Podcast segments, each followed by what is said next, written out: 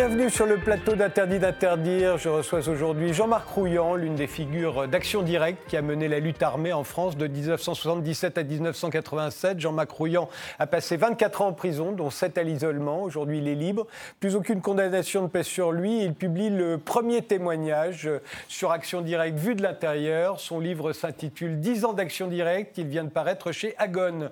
Je reçois également l'historien Bruno Fulini pour son livre Républiquissime chez Armand Collin la chanteuse Laurie Darmon qui sort un nouvel EP, cinq titres, intitulé Dévêtu, et Stéphane Coréard, le directeur fondateur de la foire galeriste qui se tient vendredi, samedi et dimanche au Carreau du Temple à Paris.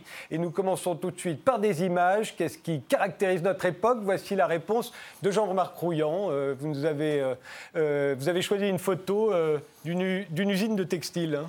Oui, d'une usine, parce que pour moi, le, la contradiction principale de l'époque euh, qui s'ouvre, euh, c'est celle qui avait été augurée par Marx il y a plus d'un siècle. C'est euh, la phase historique où il ne restera que deux classes face à face, la bourgeoisie et le prolétariat mondial. Et aujourd'hui, classe moyenne, vous voulez dire? Non, c'est-à-dire que il s'est passé un, un, virage crucial dans les années 90. C'est précisément, le prolétariat est devenu la classe la plus nombreuse de l'humanité. Elle ne l'était pas euh, au XIXe siècle, elle ne l'était pas au XXe siècle. Aujourd'hui, tout va se déterminer autour de cette contradiction. Bruno Fulini, vous, vous avez choisi comme image euh, une Marianne Oui, pas n'importe laquelle. Vous savez que chaque président de la République a sa Marianne depuis 1958. Donc, ah, c'est la Marianne. J'ai toujours pensé que euh, c'était une légende. Non, non, c'est vrai. Euh, on avait, euh, il y avait un certain nombre de Marianne qui étaient proposées aux maires et ils pouvaient choisir Brigitte Bardot. Ou, les, maires sont totalement libres puisqu'il y a eu un principe d'autonomie des collectivités locales. En revanche, il s'agit de la Marianne des timbres postaux. Celle-là, ah. elle est présidentielle. Elle est choisie par le président. Elle est choisie par le président lui-même. Alors là, en l'occurrence, il y a eu un choix antérieur euh, qui, a, fait appel à des pupilles de la nation. Euh, et le président a choisi entre les, euh, dix derniers projets. Ce qui est intéressant, c'est pour moi, c'est que cette vieille dame qu'est Marianne, puisqu'elle date de la Révolution française, reste d'actualité aujourd'hui et qu'on est passé par le street art pour finalement dévoiler la nouvelle Marianne, une Marianne jeune mais avec un visage assez dur, finalement assez classique de profil, avec le bonnet phrygien. Euh, il y avait d'autres projets qui étaient un peu plus déjantés, des Mariannes de face, un peu décoiffées, le bonnet phrygien de travers, euh, qui n'ont pas été, euh, été retenus. Là, voilà, on a un mur peint et c'est cette Marianne-là qui a servi de modèle à celle qui est maintenant sur les timbres postaux. Et vous, Laurie Darmon? Moi, j'ai choisi, j'ai choisi une image où on ne voit pas grand-chose, justement. Non, c'est assez abstrait. Enfin, on devine. On devine. En fait, je trouve que ça résume bien quelque chose, enfin, ça montre bien quelque chose, qui est que tout va très vite et qu'on a peu l'occasion de se fixer et de s'ancrer dans les choses. Euh, et j'ai l'impression que c'est ce qui c'est ce qui caractérise. Mais ça reste un mystère. Pourquoi est-ce que ça va plus vite? Parce qu'on sait bien que le temps ne s'accélère pas. Or, tout le monde ne cesse de penser que le temps s'accélère. C'est que l'information se répand beaucoup plus rapidement. Et donc, euh, et donc, toutes les informations, je veux dire, quel que soit le, type d'information. Et donc, du coup, euh, on a perdu un peu la notion du temps, de la patience, de l'attente. Et je pense que c'est ce qui fait qu'on s'ancre beaucoup moins dans les choses. Peut-être aussi parce qu'on fait beaucoup de choses en même temps. On fait beaucoup de choses Plus qu'autrefois, non? Complètement. C'est devenu très rare de regarder euh, exclusivement un film et de rien faire en même temps. Donc voilà, je trouve que ça caractérise bien notre époque. C'est pas forcément une critique pour autant, mais c'est une autre façon de vivre. Stéphane Correa bah, moi, j'ai failli venir avec une image du bouquet de tulipes de Jeff Koons, euh, la sculpture qu'il voulait installer entre le musée moderne de la ville de Paris Elle et le plus moderne que ce que vous nous avez apporté. Absolument. Euh, mais comme euh, Jeff Koons est aujourd'hui perçu comme le symbole d'un art mondialisé, financiarisé, spectaculaire, euh, je me suis dit que c'était amusant de venir avec une image euh, d'un de ses prédécesseurs, euh, Bouguereau, un des grands peintres pompiers de la fin du 19e. Aussi, finalement, une, jeune fille qui porte aussi en offrande une gerbe de fleurs. C'était juste pour rappeler que, que, finalement, les artistes pompiers, il y en a aujourd'hui, mais il y en avait aussi il y a un siècle. Ils, tenaient aussi le haut du pavé il y a un siècle. On croyait qu'ils étaient là de toute éternité. Puis finalement, aujourd'hui, c'est plutôt les impressionnistes qu'on reconnaît. Et, mais je voulais juste rappeler donc, que des artistes qui sont là pour, pour éponger l'argent trop vite gagné par des gens pas forcément forcément très intelligents ni très cultivés. Il y en avait toujours eu. Il y en aura toujours. En ce moment, c'est Jeff Koons, Damien Hirst et d'autres. Mais il, y a, il, y a, un siècle, c'était Bougro qui disait chaque fois que je vais pisser, je perds 1000 francs. je pense que c'est quelque chose que Jeff Koons pourrait dire. C'est plus Jeff Koons qui est, qui est le recordman de. de c'est David Hockney maintenant qui a vendu. enfin, lui, il ne l'a nié pour rien. Enfin, cette toile était très ancienne, mais ça s'est vendu pour le prix record pour un artiste vivant. maintenant, c'est David Hockney. Alors, comme quoi, le pire n'est pas toujours sûr. Mais effectivement, je pense que tout ça échappe largement à l'art. Et euh, ce n'est pas des collectionneurs, de toute façon, qui achètent ces œuvres, c'est des produits financiers comme d'autres. On en reparlera tout à l'heure.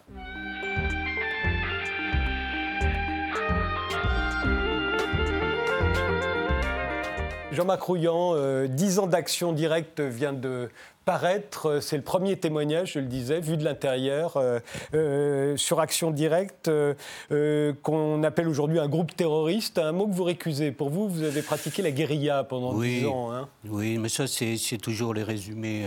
Non, ce livre, c'est. Il vient de sortir, mais c'est un livre qui a été écrit il y a 20 ans, en fait. En prison en prison, alors qu'on était dans le combat contre la destruction carcérale. Et ce livre est resté 20 ans interdit, de fait. Interdit. Parce qu'il n'y avait pas de décret euh, ministériel en disant ce livre est interdit, mais on a tout fait. Ils ont tout fait avec des, mesures judiciaires pour interdire euh, l'apparition de ce livre. Et c'est seulement en mai dernier, quand j'ai terminé ma période de libération conditionnelle, qu'on a pu commencer à retravailler ce manuscrit. Ce que vous expliquez euh, dans ce livre, euh, c'est que l'après 68 a été beaucoup plus violent qu'on ne le dit aujourd'hui. Oui. Et, Avant même euh, la décence d'Action Directe. Oui, oui, et surtout dans ce pays. Bien plus qu'en Italie et qu'en Allemagne. Vous pensez que ça a été plus violent qu'en Italie Non, je ne pense pas. C'est qu'il y a eu beaucoup plus d'actions révolutionnaires jusqu'à des exécutions bien avant que que les Brigades Rouges euh, exécutent le procureur euh, Coco dans à l'année 76. En France, il y avait eu déjà beaucoup d'exécutions, beaucoup d'attentats, des attentats meurtriers aussi. Et et, tout ça est nié parce qu'on veut accréditer la thèse de quelques intellos euh, qui ont fricoté avec le, maoïsme et qui ont dit voilà, 73, euh, c'est fini, euh, on a peur que la France, le mouvement révolutionnaire français passe au terrorisme. Il est passé au terrorisme, entre guillemets. Et ce discours dominant est toujours cette négation de la lutte des, des, des révolutionnaires, en fait. Mais c'est logique. En France, dans ce pays, on, on ne veut pas reconnaître qu'il y a eu euh, un, vrai, un véritable affrontement. Un véritable affrontement. Pourtant, euh, vous avez l'air vous-même de reconnaître dans ce livre que euh, vous êtes inspiré à un moment, quand naît Action Directe, vous êtes inspiré par les Brigades Rouges en Italie, par les, la fraction armée rouge en Allemagne de l'Ouest, et que vous avez, vous avez eu beaucoup moins d'impact. Vous le dites vous-même. Action Directe naît dans la seconde phase de la lutte armée en Europe on avait nos passés, on avait justement depuis 68 toute cette histoire de lutte armée. Pour moi, c'était la lutte contre le régime euh, de Franco. Euh, j'ai combattu à Barcelone, tout ça. Et quand s'est créé Action Directe, c'est euh, venait de se passer les deux événements cruciaux de toute cette histoire, c'est-à-dire euh, l'enlèvement de Schleyer, patron des patrons en Allemagne par la RAF, et l'enlèvement d'Aldo Moro en Italie. Donc, quand se crée Action Directe, nous sommes en, pleine guerre civile européenne. Toute notre génération est en guerre d'un côté ou de l'autre.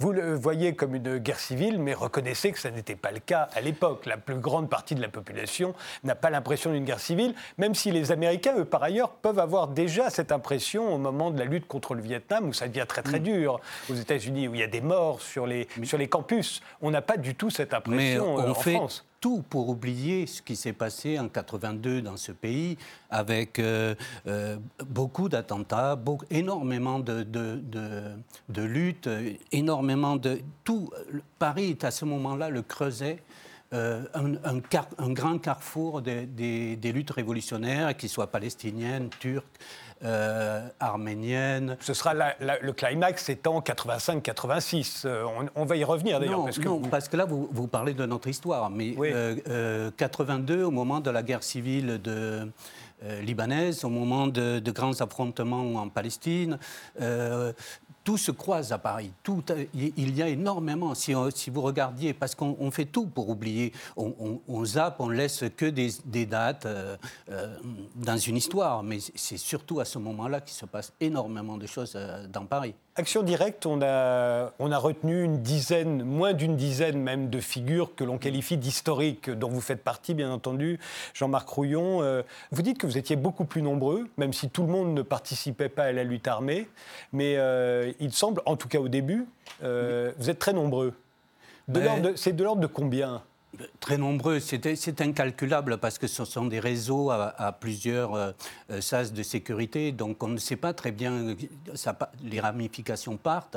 On a besoin de toute façon, ce qui est, ce qui est l'essentiel, c'est de dire que si on est trois ou quatre, euh, résister dix ans à un État aussi puissant au niveau de sa politique euh, anti-subversive, c'est-à-dire que comparé à l'Allemagne, à l'Italie, la France est un pays qui, a, qui était vraiment l'école mondiale de l'anti-subversion qui a essaimé en, Amérique du Sud, dans d'autres Après la guerre d'Algérie, en effet. Après la guerre d'Algérie, c'était une l'école de l'anti-subversion était très et, française est très puissante.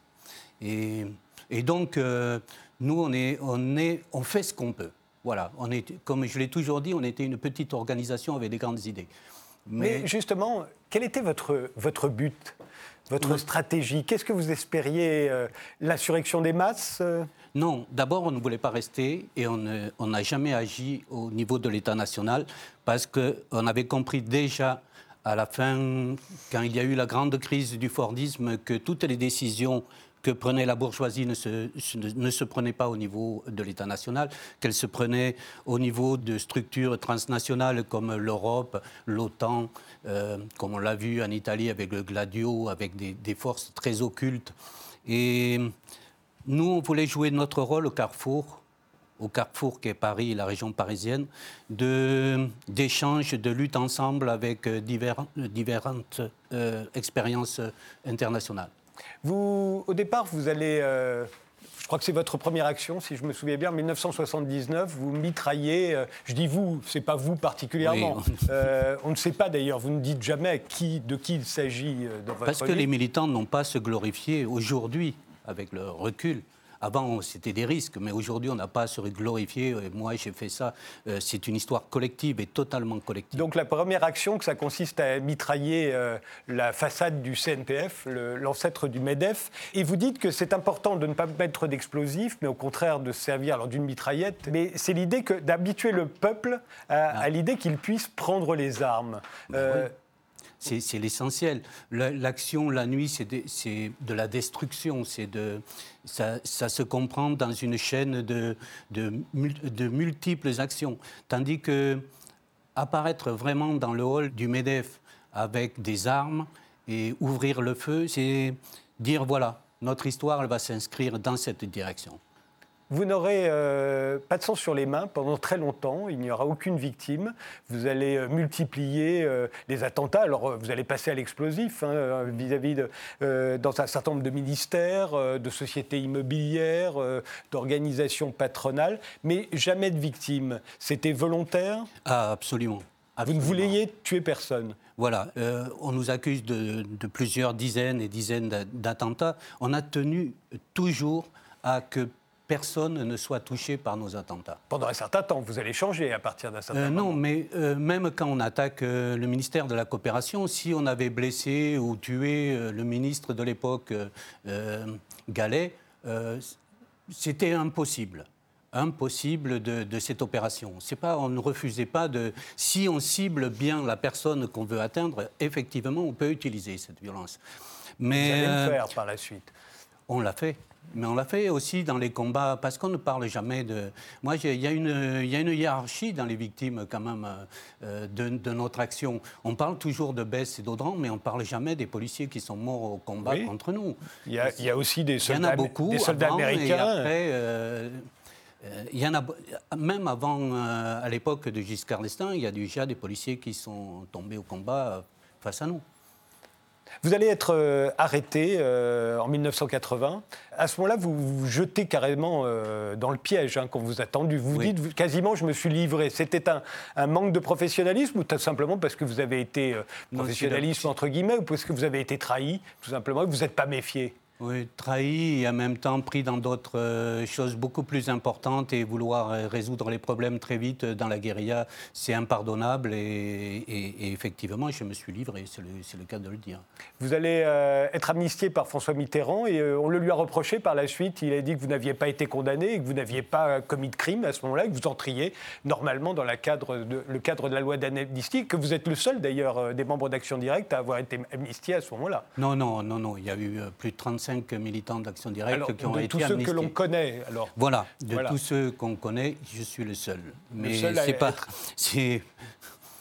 Ça, c'est le spectacle après de la contre-propagande. Voilà, Mitterrand euh, euh, a amnistié les terroristes. En fait, c'est- beaucoup plus complexe que ça. Ça a été une lutte, de, une lutte de tout le mouvement qui a permis euh, la libération des prisonniers. Et en même temps, il faut rappeler qu'à l'époque, j'étais jugé par un tribunal d'exception qui était la Cour de sûreté de l'État, c'est-à-dire un tribunal militaire qui a disparu aussi avec notre, euh, euh, nos libérations. Il a été supprimé par François Mitterrand à l'époque. hein. Oui. Et, et- et alors vous dites dans votre livre que en 82, euh, les- après la- l'arrivée de la gauche au pouvoir, au fond, les- la plupart des groupuscules extrémistes, radicaux d'extrême gauche se vident de leurs éléments et que vous-même, au bout d'un an où vous êtes dans la légalité à ce moment-là, vous n'avez jamais été aussi faible, au fond. Est-ce que c'est Mais pour oui. ça que vous allez retourner assez vite à la lutte armée? Oui, on va revenir à notre projet. Parce que le fait de cette période de l'égalité nous, euh, nous a permis de nous reconstruire dans, la pensée politique de, l'action. Mais euh, en même temps, euh, la, grande force du pouvoir de Mitterrand, c'était de phagocyter toute opposition, d'essayer de la réinscrire dans un cours plus normal, acceptable. Euh, Vous parlez de l'opposition de gauche, là. hein L'opposition de gauche, oui. Ouais. Et il a phagocyté tout ce qui venait de, de- de toute la subversion qui venait de 68, ça c'est certain. Il a joué, ils ont renversé les, toute le, l'idéologie, j'allais dire, parce que oui, c'était une idéologie très, très spectaculaire de la fausse opposition. Et il a, il a su manipuler tout ça. Et et au bout d'un moment, la légalité, ça étouffe. Ça étouffe parce que le- l'essentiel d'un projet révolutionnaire, c'est la rupture avec le système et pas euh, d'aménager le système. Vous allez euh, à ce moment-là lancer des, des attaques euh, conjointement avec la fraction Armée Rouge, qui est toujours vivante euh, en Allemagne de l'Ouest.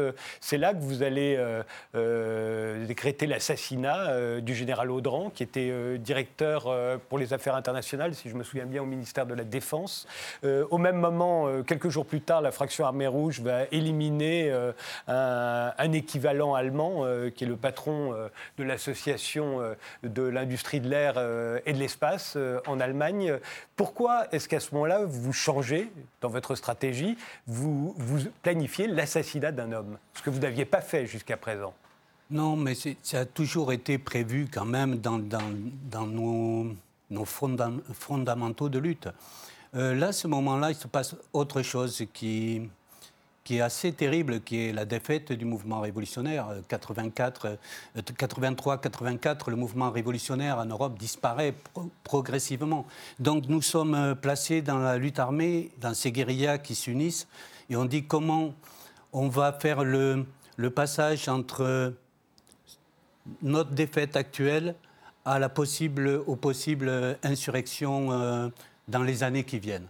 Et donc, on part sur des campagnes où les mobilisations sont les plus fortes, c'est-à-dire la lutte, au moment de la guerre froide, euh, la nouvelle guerre froide, euh, autour de l'in- l'installation des missiles, euh, ce qui est remis en cause aujourd'hui de ces accords autour de ces missiles à moyenne portée, et des grandes manifestations contre l'OTAN. Donc, on doit, on doit frapper aussi le, le moins possible mais le plus euh, centralement possible dans, dans- dans les contradictions. Donc nous, euh, on s'attaque au, au militaire français euh, au- qui est le plus haut placé dans l'OTAN, parce que la France n'avait jamais quitté l'OTAN. En fait, elle a toujours été en structuration avec les plans de cette organisation transnationale. On est membre de l'Alliance Atlantique. Voilà. Et, donc on a frappé au, au, Et dans la seconde campagne, où il y a eu les premières résistances contre les restructurations, euh, après toute une série d'attentats, on a frappé euh, Georges Best, qui était le, grand président, le président de la régie Renault. Le grand restructurateur des usines euh, qui passait d'une usine à l'autre après avoir euh, licencié deux tiers des, ouvriers. Mais à, ce moment-là, vous êtes une organisation communiste. on peut se demander si vous êtes soutenu par le mouvement communiste international, par l'URSS, par la Stasi, on a dit. On, on s'est demandé si vous n'étiez pas manipulé par la fraction armée rouge euh, et que ça aurait été la raison pour laquelle vous étiez passé à une action plus meurtrière que vous ne l'aviez fait jusque-là. Euh, vous dites qu'il n'y a rien de tout ça dans votre livre. Ben, bien sûr, mais de toute façon, ça a été, il y a eu une, enquête auprès de quand les, archives de la Stasi se sont ouvertes. évidemment, il n'y a rien de rien n'a été trouvé. Mais en plus, c'est qu'en fait tout ce complotisme par rapport à l'action révolutionnaire, ce qu'on veut euh, vraiment empêcher, c'est d'avoir une conscience qu'on peut autonomement s'organiser. Euh, des groupes ultra minoritaires peuvent s'organiser, et avoir une politique autonome, avoir une pratique autonome, parce que euh, c'est finalement on n'est pas des héros, c'était très facile de faire tout ça, c'est très facile. Il faut une, de la volonté, mais c'est facile. On n'a pas besoin de services secrets, on n'a pas besoin de l'aide d'un État pour faire des, opérations de ce type.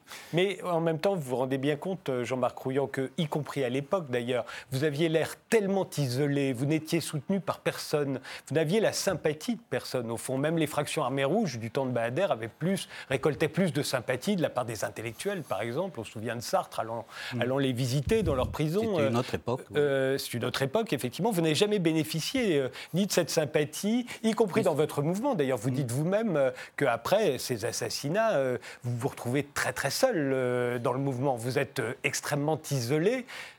Oui, mais c'est pas, c'est pas.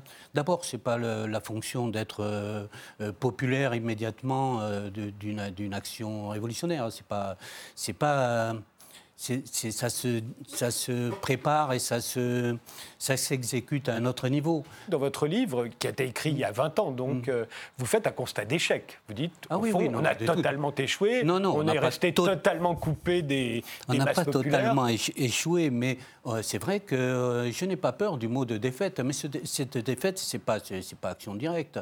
Action directe est un petit point dans, dans, dans dans la vaste défaite qu'il y a eu à ce moment-là, dans la vaste défaite du mouvement révolutionnaire, dans le mouvement euh, de la culture euh, euh, underground, la culture alternative. On a, on a subi cette vague réactionnaire du néolibéralisme de plein fouet, on est tous disparus.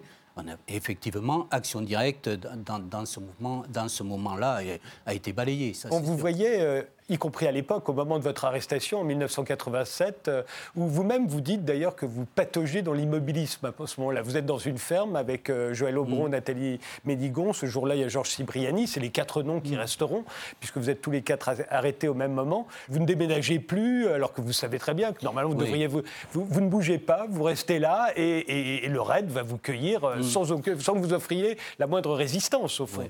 La guérilla est une, une, vie quotidienne extrêmement dure, extrêmement euh, usante.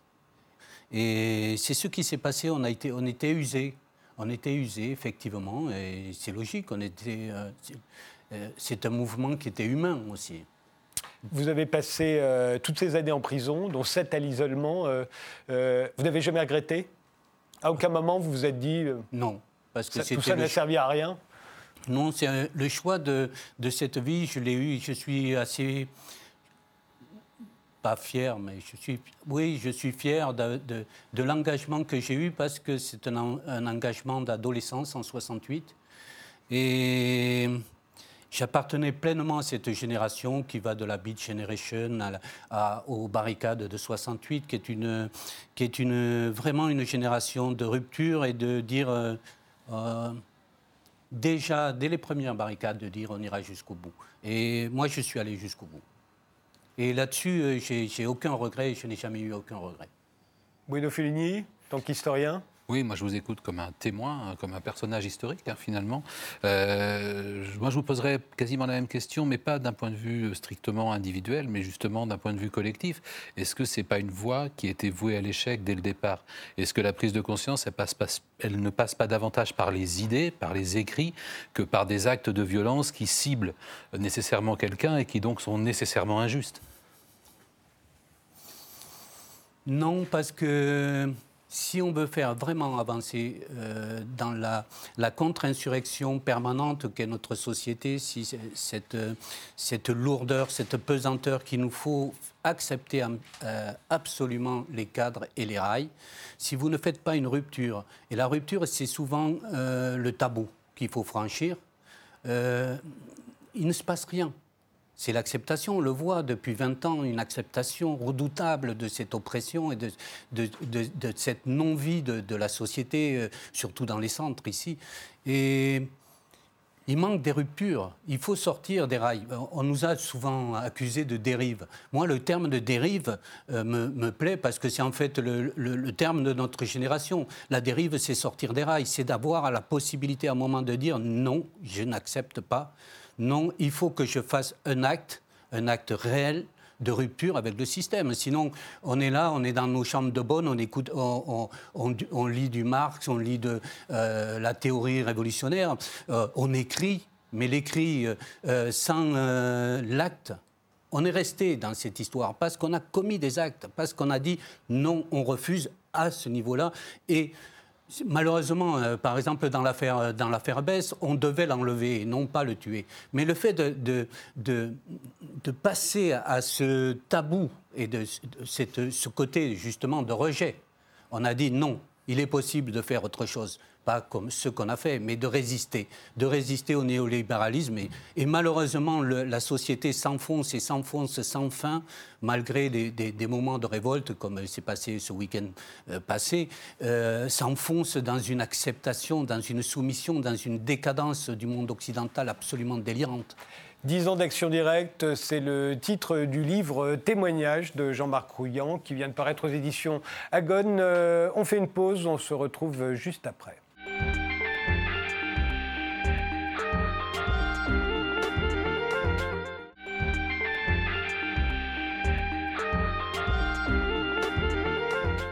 Les invités d'Interdit d'interdire sont aujourd'hui Jean-Marc Rouillant pour son livre 10 ans d'action directe chez Agone, euh, la chanteuse Laurie Darmon pour son disque Dévêtu, Stéphane Coréard, le directeur de la foire galeriste dont la troisième édition se tient au carreau du Temple à Paris ce week-end, et l'historien Bruno Fulini pour son nouveau livre Républiquissime chez Armand Collin. C'est sous-titré Petites et grandes histoires de la vie politique. On y apprend par exemple que le docteur Guillotin, on ne lui doit pas seulement la guillotine, hein, on lui doit aussi la forme de l'Assemblée nationale en demi-cercle. Oui, parce que Guillotin était un médecin et donc il avait l'image de ces amphithéâtres des facultés de médecine où tout le monde se voyait. Euh, et donc lorsque la France s'est dotée d'assemblées parlementaires, euh, ses collègues, puisqu'il était lui-même député aux États généraux puis à l'Assemblée nationale, lui ont confié le soin d'organiser la, salle. C'est le premier de nos questeurs, on disait commissaire de la salle, et il a eu l'idée de les disposer comme cela. Alors que le modèle de l'époque, c'était plutôt le Parlement anglais, où, on a des, des Ils sont face à face, voilà, comme ça. exactement. Et donc tout, toutes les assemblées parlementaires françaises, ensuite, ont suivi cette tradition de l'hémicycle que nous devons à Guillotin. Guillotin, c'est aussi l'inventeur de la pétition au chef de l'État. C'est le premier qui, en 1788, a eu cette idée, pour nous toute simple, mais à l'époque euh, sacrilège, hein, de, faire signer un texte à des citoyens, à des bourgeois, euh, pour s'adresser directement au monarque qui incarnait euh, la nation. C'était difficile de faire signer les gens à l'époque qu'aujourd'hui.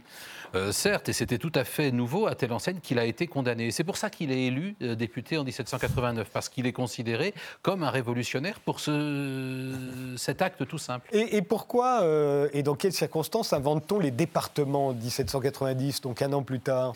Bah, Disons que la, question de l'organisation territoriale du royaume, puisqu'on est encore à l'époque dans l'idée d'une monarchie constitutionnelle, on ira plus tard vers la République, elle se pose à partir du moment où on veut avoir la même loi sur l'ensemble du territoire.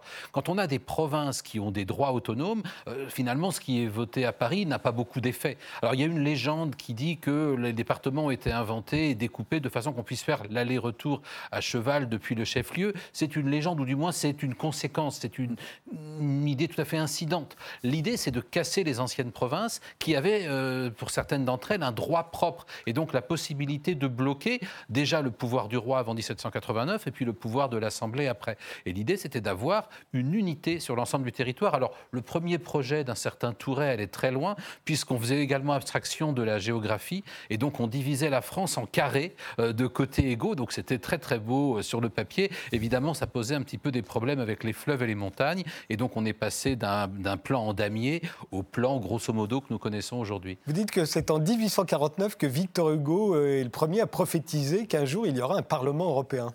Oui, parce que se tient cette année-là, en 1849, un congrès de la paix à Paris avec des, représentants de différentes nations. On est au lendemain de l'année 1848, hein, qu'on a appelé le printemps des peuples. Donc les idées démocratiques agitent euh, l'Europe à ce moment-là. Hugo lui-même est représentant du peuple à l'Assemblée nationale. Et euh, lorsqu'il prend la parole, il a une espèce de vision fantastique. Il décrit donc des États-Unis d'Europe avec un grand Sénat souverain, dit-il, donc une préfiguration du Parlement européen. Mais attention, euh, le Victor Hugo de l'époque est bien sûr convaincu que cette Europe de demain, elle parlera le français et le Parlement européen aura son siège à Paris et nulle part ailleurs. 130 ans plus tard, il y aura le pile, 130 hein, ans après, le Parlement européen. Euh, euh, vous racontez qu'on a déjà voulu abolir la prostitution. On sait que la France euh, est aujourd'hui abolitionniste. C'était en 1865. Oui, parce qu'il y a un droit de pétition de longue date hein, en France, grâce à Guillotin justement.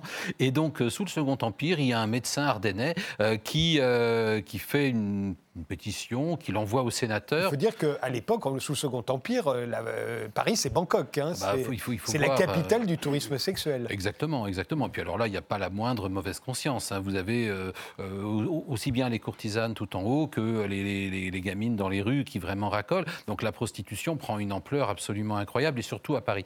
Et donc ce, médecin écrit au sénateur. Alors il n'est pas le premier, évidemment, à, à décrire les ravages de la prostitution, mais lui, il a une idée originale.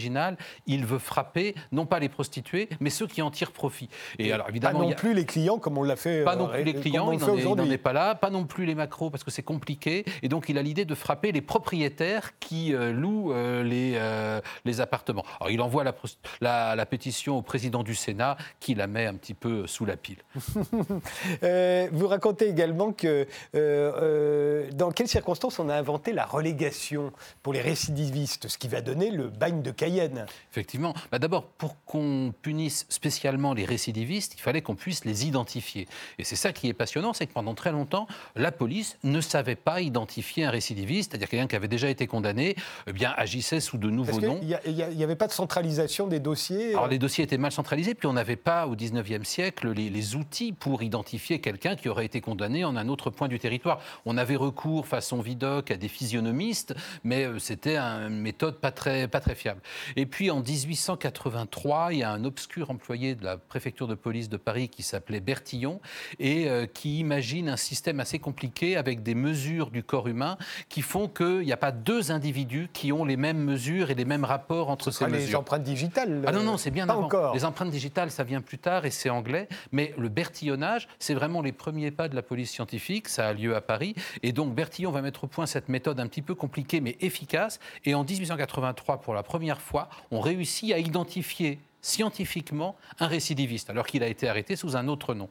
Et à partir de là, euh, en moins de deux ans, une loi Valdec-Rousseau va, va être votée pour dire eh bien les récidivistes qui sont coupables de faits graves, non seulement sont condamnés de nouveau, mais vont être écartés du circuit en quelque sorte. On va les envoyer en relégation, ce qui va donner le bagne euh, en Guyane. Alors il y a les attentats anarchistes euh, dont vous parlez, la terreur verte comme on l'appelait à l'époque. Euh, il faut se souvenir que bien avant les, attentats euh, pendant la guerre d'Algérie, bien avant les attentats de l'extrême gauche européenne, révolutionnaire des années 60-70, et bien avant les attentats qu'on a connus ces derniers temps à Paris, il y a les attentats anarchistes qui vont se répandre dans toute l'Europe. Les premiers, c'est à Paris, c'est Ravachol.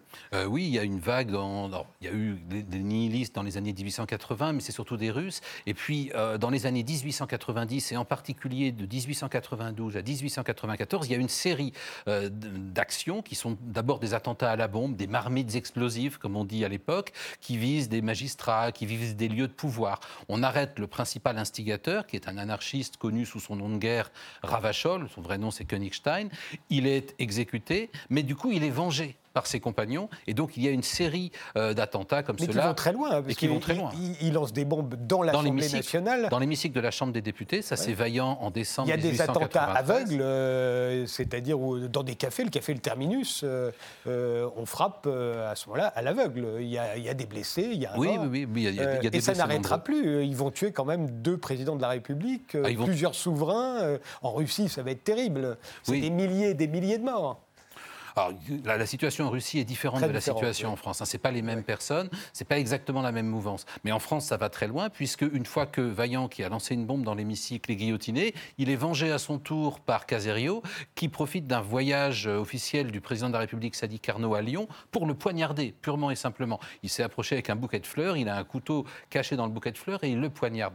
Et alors, ça va donner lieu, et c'est pour ça que je posais la question tout à l'heure, ça a donné lieu à ce qu'on a appelé les lois scélérates, parce qu'en fait, ces attentats qui visaient à terroriser finalement euh, ce que les anarchistes désignaient comme la classe dirigeante, en fait, ça va renforcer le pouvoir. Ça va renforcer le pouvoir en place parce que vont être adoptées ces lois scélérates qui, dans une république qui avait libéralisé la presse, qui avait libéralisé le droit de réunion, etc., eh bien, euh, redonnent un tour de vis et font que non seulement les militants euh, anarchistes favorable à ce qu'on appelait la propagande par le fait. Mais en fait, l'ensemble des forces de gauche se retrouvent avec la main très très lourde de la police, une banalisation des perquisitions, des arrestations, destruction d'imprimeries et ce genre de choses. Et c'est ça qui est intéressant aussi dans cette vague verte des années 1890, c'est que visant à affaiblir le pouvoir, elle l'a en fait renforcé les, attentats anarchistes, euh, Jean-Marc Rouillant, euh, vous en aviez évidemment connaissance, mais vous ne vous sentiez aucune euh,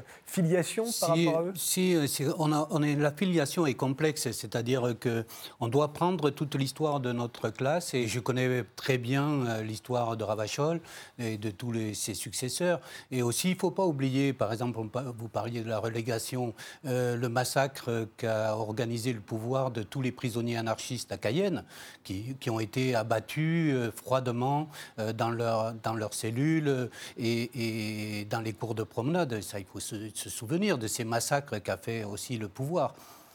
Je ne sais pas, parce qu'à l'époque, le, mouvement anarchiste est un mouvement très puissant. C'est le mouvement syndical, c'est aussi euh, le mouvement... À Paris, par exemple, il y a deux ou trois quotidiens qui sont anarchistes.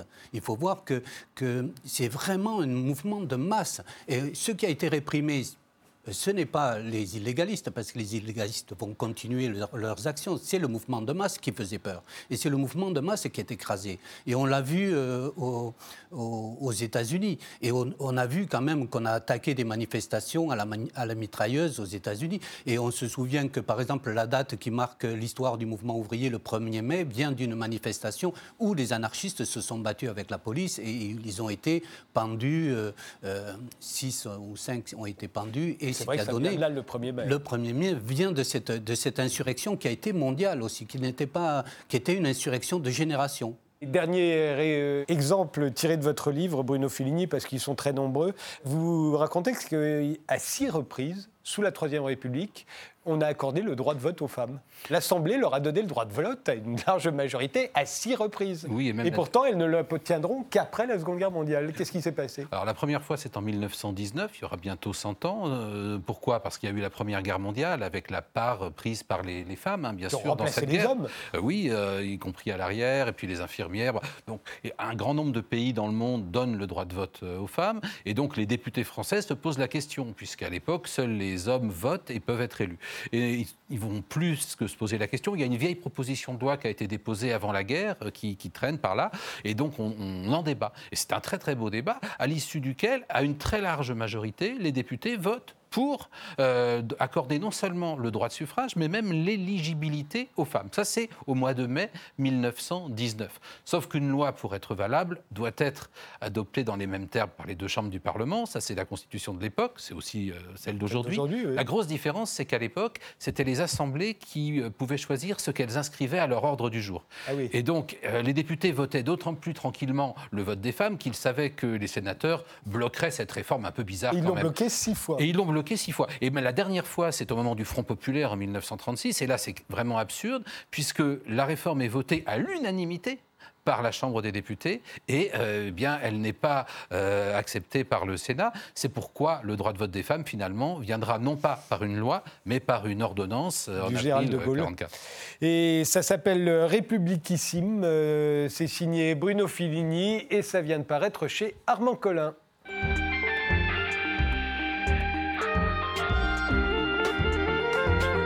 Laurie Darmon, vous avez déjà sorti deux EP et un, album euh, depuis 2015. Euh, la voici un nouvel EP, cinq titres, que vous avez intitulé Dévêtu. Pourquoi ce titre Vous êtes habillé sur la couverture. Il euh, n'y a aucune chanson qui s'appelle Dévêtu. Alors? Il m'a semblé que c'était quand même ce que voulait dire l'ensemble des chansons.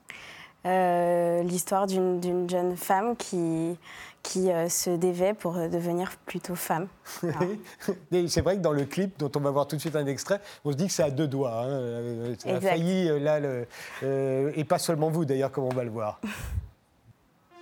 Lundi soir, mois de mai, début de semaine, je sais, la fièvre au bout des doigts, j'appelle n'importe quoi, personne répond présent, demain bilan, désolé, occupé, journée chargée, je vais Alors je me décide à sortir, absolument seul, je descends la rue des martyrs, ça c'est mais ça s'engueule, je croise des gens pressés et d'autres plus posés,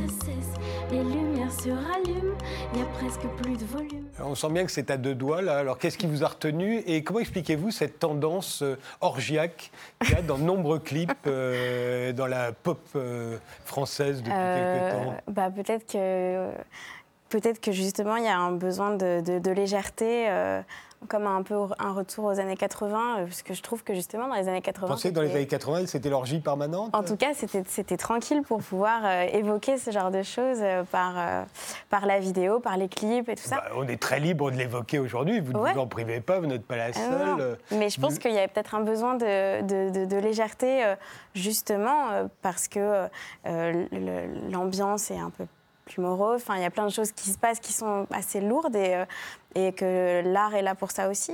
J'ai l'impression que... Vous avez fait également une chanson euh, qui s'appelle Rangan SM, euh, qui est un hymne euh, au sadomasochisme. Il n'y a pas de clip, mais je vous propose d'en écouter tout de suite un extrait. Rangan SM, que vous interprétez. C'est avec un système, vous allez voir, il vaut mieux que vous bougiez un peu en l'écoutant. je me souviens des pièces closes et désertes, ta respiration qui s'explose sur ma chair. C'était bon, c'était bon, c'était bon, c'était la vie qui venait me pénétrer par ici. Je me souviens des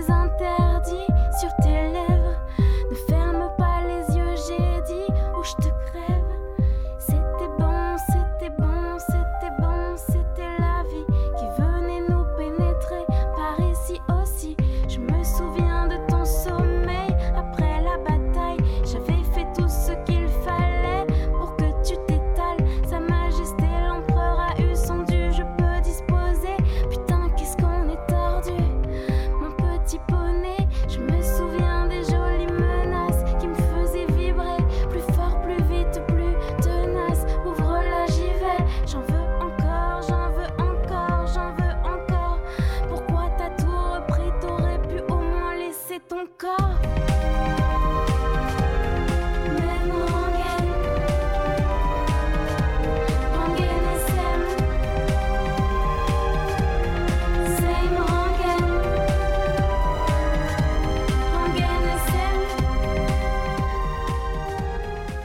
Vous auriez dû en faire un clip de celle-ci. Mais il y en aura un, Il y en aura un. bien sûr. Ça va être intéressant de le regarder. Euh, Vous parliez des années 80, mais c'est dans les années 80 que vous êtes passé à l'école des fans, euh, C'est, animée euh, par Jacques Martin. Ouais, Euh, c'est en toute 96. 96, vous étiez toute petite à l'époque, vous avez chanté une chanson d'Enrico Macias, devant Ouais. Enrico Macias. Et alors je me demandais si vous étiez la seule euh, chanteuse à être sortie de l'école des fans. Ou est-ce qu'il y en a Euh, d'autres à votre connaissance? Ah bah il y en a d'autres. Déjà, il y a Vanessa Paradis. Ah oui, elle aussi, elle Ouais, était. Ah oui, j'avais oublié. Bon, elle en est sortie très très vite, elle, puisqu'elle était très très jeune quand elle a commencé sa c'est carrière. vrai. C'est vrai. Après, je sais pas, je saurais pas vous dire, mais je crois qu'il y en a d'autres, ouais. Mais euh, bon, c'était sympa. C'est un bon souvenir en tout cas. La- votre euh, EP 5 titres euh, s'intitule Dévêtu et on attend donc le prochain clip avec Rangan SM.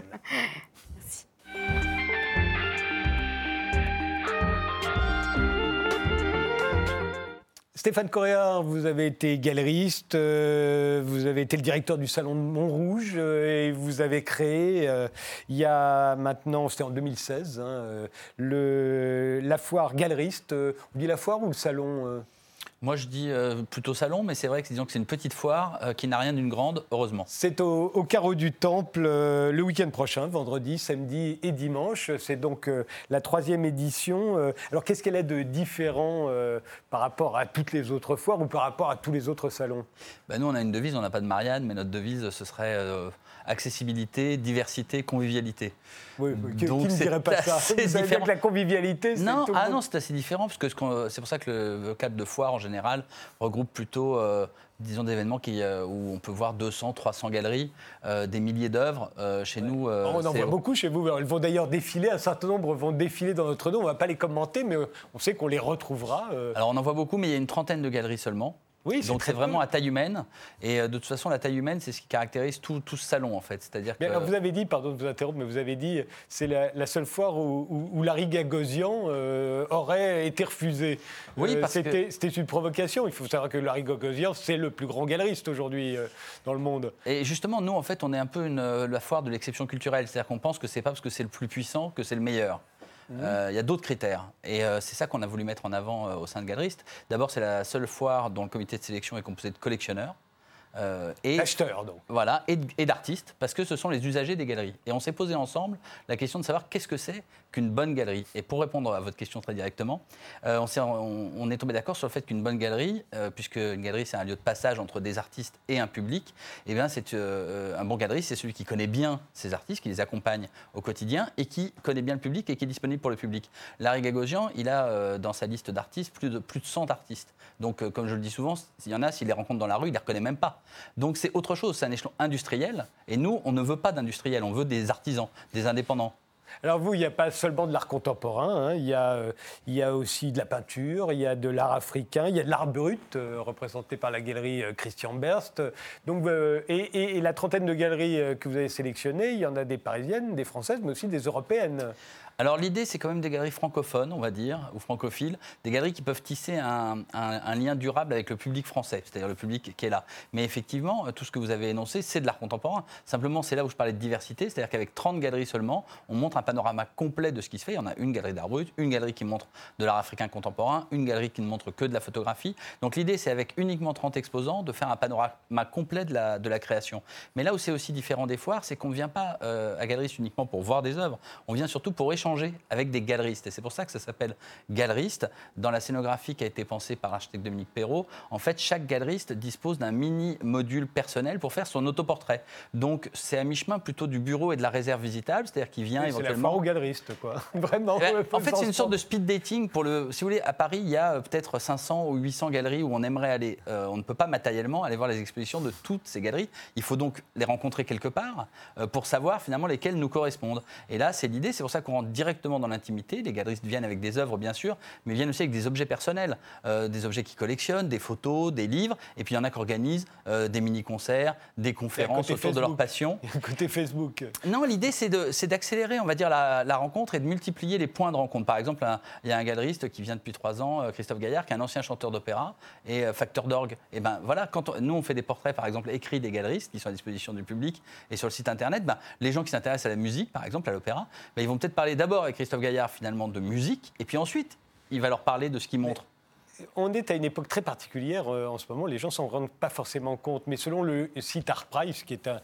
des sites de référence aujourd'hui, il y avait environ 500 000 collectionneurs il y a 30 ans. Et, il y en aurait aujourd'hui 70 millions.